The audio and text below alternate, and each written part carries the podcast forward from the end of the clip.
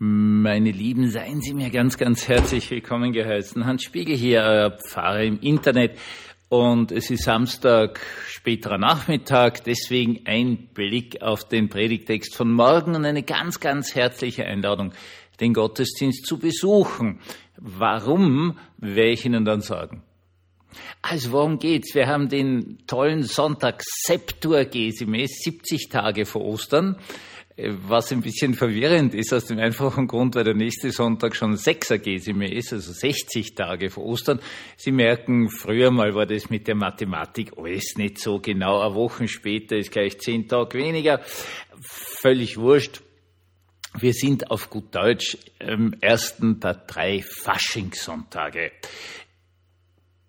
Gut, spielt heutzutage natürlich in der westlichen Gesellschaft, in der hochtechnisierten Gesellschaft keine wie immer geartete Rolle mehr, aus dem sehr, sehr einfachen Grund, weil der Aschermittwoch, der Beginn der Fastenzeit, auch keine Rolle mehr spielt. Und der ganze Fasching, Karneval, Ende des Fleisches heißt es genau übersetzt, funktioniert natürlich nur dann, wenn ich danach eine Fastenzeit habe. Dann lasse ich davor nochmal die Sau raus, dann feiere ich, wenn dann eine ganz, ganz ruhige, von der ganzen Gesellschaft getragene Zeit kommt, dann ist das Fest was Tolles. Jetzt, jetzt muss ich nur feiern wenn das natürlich danach auch vollkommen wurscht ist und das Einzige, was daherkommt, ist, fressen sie halt nicht so viel oder gehen sie ein paar Schritte zu Fuß, dann äh, funktioniert natürlich weder Karneval noch Fasching mehr. Aber dem Ganzen gehe ich in einem anderen Podcast nach. Was haben wir für einen Text? Wir haben einen sehr schönen, sehr, sehr einfachen, sehr, sehr klaren Text der geht davon, dass Jesus wieder mal mit seinen Leuten unterwegs ist und dort an eine Zollschranke kommt. Also die Zöllner waren jetzt nicht an den Staatsgrenzen, sondern es sind eigentlich Mauteinheber, und zwar Straßenmaut. Und es ist also jedes bisschen Straße im ganzen Römischen Reich bemautet gewesen und offenkundig auch mit sehr hohen Mauten. Diese Zöllner sind unglaublich verhasst weil sie auf eigene Rechnung arbeiten. Also sie kaufen von einem sehr viel reicheren Menschen das Recht zum Beispiel, äh, das wäre natürlich, boah, das wäre da jetzt schon Geld daherkommen, verstehst?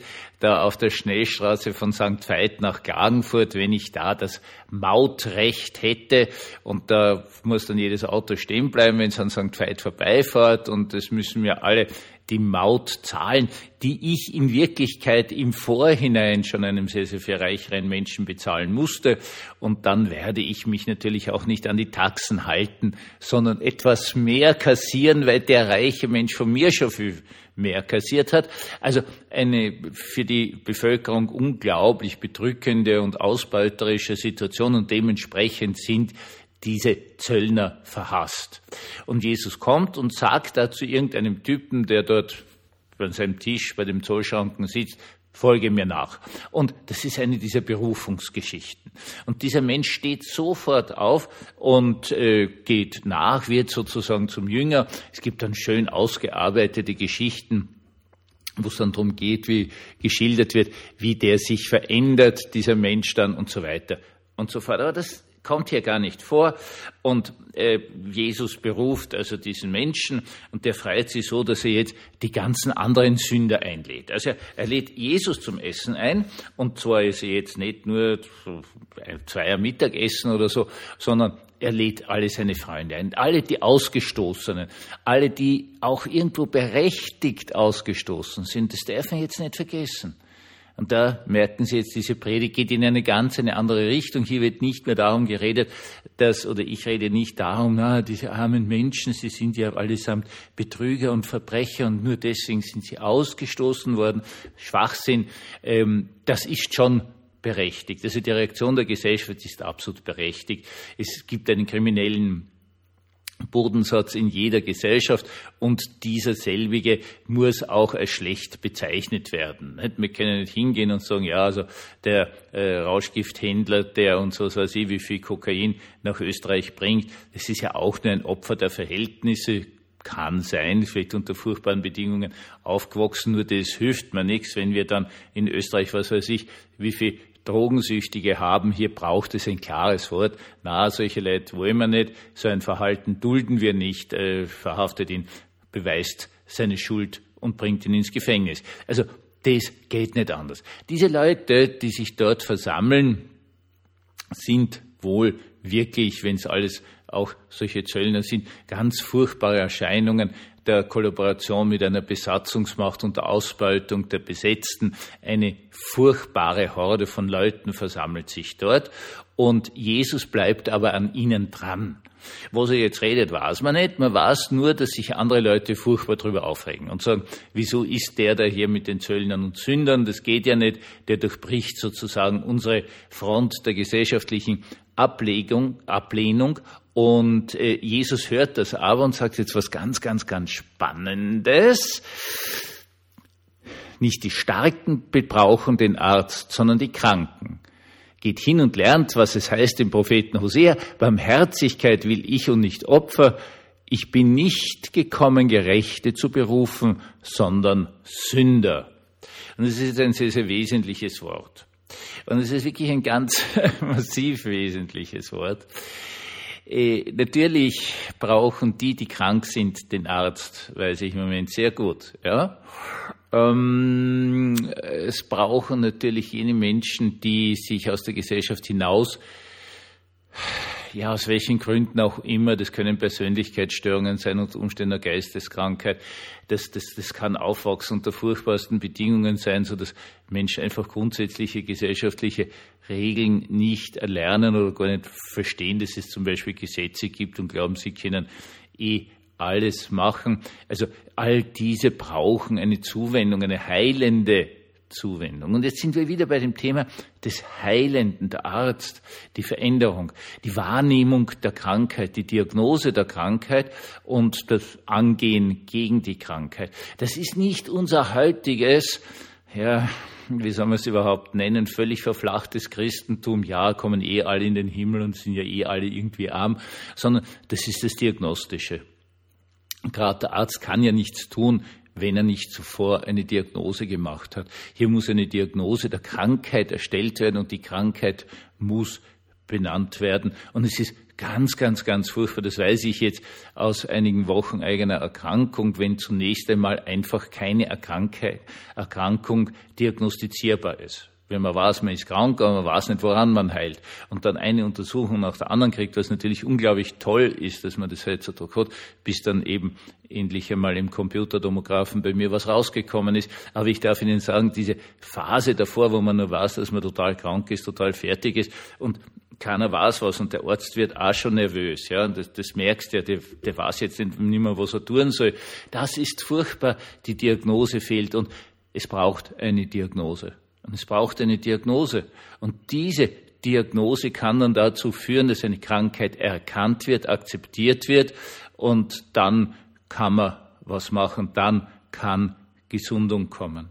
Und das ist jetzt das unglaublich Wichtige an dieser Situation. Jesus geht hinein als Arzt. Es gibt der Antike ganz viele Darstellungen auch von Jesus als Arzt wird die Diagnose gestellt und äh, aus anderen Geschichten hören wir dann, wie sich Menschen verändern, die von Jesus berufen sind, zum Beispiel sagen, also gut, ich gestehe jetzt ein, ich war ein Betrüger, ich werde jetzt alles, was ich den Leuten abgenommen habe, zurückgeben, ich verändere mich. Die Erkenntnis der Krankheit, die Diagnose der Krankheit ist die Voraussetzung dazu, dass es Heilung geben kann das orientiert. Und das ist das, was Jesus hier macht. Und jeder Gottesdienst soll genau zu dem dienen. Gottesdienst ist keine Wellnessveranstaltung. Gottesdienst ist nicht, wir fühlen uns jetzt alle ganz lieb, weil der liebe Gott persönlich vorbeikommt und uns ein Busse aufs Bauche gibt. Ja, auch zu einem kleinen Teil, aber es ist immer Diagnose, immer wird der Mensch in Frage gestellt. Er wird in Frage gestellt, damit er imstande ist, seine Krankheit zu erkennen. Und darum geht es im Gottesdienst. Deswegen, meine Lieben, lade ich euch immer so sehr zum Gottesdienst ein, damit ihr kommen könnt, damit ihr was Furchtbares erlebt, damit ihr erlebt, okay, da bin ich krank. Natürlich nicht in jedem Gottesdienst. Ja, also gibt ja Themen auch, die völlig wurscht sind für euch. Ja, also keine Ahnung, wenn sozusagen die Krankheit der Fresssucht geht und ihr seid hochtrainierte Triathleten, was weiß ich was, und wird der Gottesdienst jetzt nicht gerade ein besonders diagnostischer sein. Ja? Äh, das, das, das ist schon klar, das kann es nicht jedes Mal sein, aber sich von Gott in Frage stellen lassen, sich von Gott eine Diagnose geben lassen der Krankheit und seien wir uns ehrlich, ja, um mit Kierkegaard zu sprechen, einer Krankheit zum Tode. Der Mensch braucht es, in Frage gestellt zu werden. Er braucht es von Gott her in Frage gestellt zu werden. Er braucht seine Diagnose von Gott her als ein Sünder und er braucht das Heilmittel, dass er weniger Sünder ist. Das ist das Angebot des Gottesdienstes. Und erst dann passiert etwas. Und Sie merkt vielleicht auch in dieser schnellen Art, wie ich rede, dass es das ist, was ich so sehr vermisse. Es ist ganz furchtbar, sich also wirklich für seine Kirche und, und Christentum zu zerfetzen und dauernd zu merken, dass jene, die es brauchen, alles, wirklich absolut alles tun, um die Diagnose zu vermeiden. Ganz furchtbar ist es dann, wenn das noch dazu kirchlich engagierte Leute sind, die dann was ganz was Tolles sagen, ich tue ja eh schon was in der Kirche, also bin ich gut, ich brauche mich nicht mehr in Frage stellen zu lassen. Und dann ist natürlich die Katastrophe da, dann hast du wahnsinnigen Streit in der Gemeinde, dann geht's zu wie im Irrenhaus. Ja, das ist halt also nach bald 40 Jahren stelle ich natürlich die Sinnhaftigkeit meines Berufes langsam in Frage, weil die, an die wir gewandt sind, die Kranken, die die Diagnose brauchen, die das Heilmittel brauchen, so oft und in gigantischen Ausmaße alles, wirklich absolut alles tun, um genau diese Situation zu vermeiden. Gut, kann man jetzt sagen, geht dem Psychotherapeuten genauso, weil die Leute ja zum Psychotherapeuten gehen, wenn sie große seelische Schmerzen haben und dann dort zunächst einmal alles tun, wirklich alles Erdenkliche, um sich nicht zu verändern. Die wollen natürlich, dass dann der Therapeut für sie alle Probleme löst und so mit den Fingern schnippt und alles ist gut. Nur so funktioniert es nicht. Man muss seinen eigenen Anteil an seinem eigenen Unglück wie seinem eigenen Glück schon verstehen und wahrnehmen. So seien Sie ganz, ganz herzlich eingeladen. Seien Sie eingeladen zum seelischen Prozess, zum Gottesdienst, zum Aufdecken Ihrer Krankheit, auf dass Sie die Diagnose bekommen und das Heilmittel, dass Sie kein Leben zum Tode führen, sondern ein wirkliches, ordentliches und vollständiges Leben. Einen gesegneten Abend und einen wunderschönen Sonntag.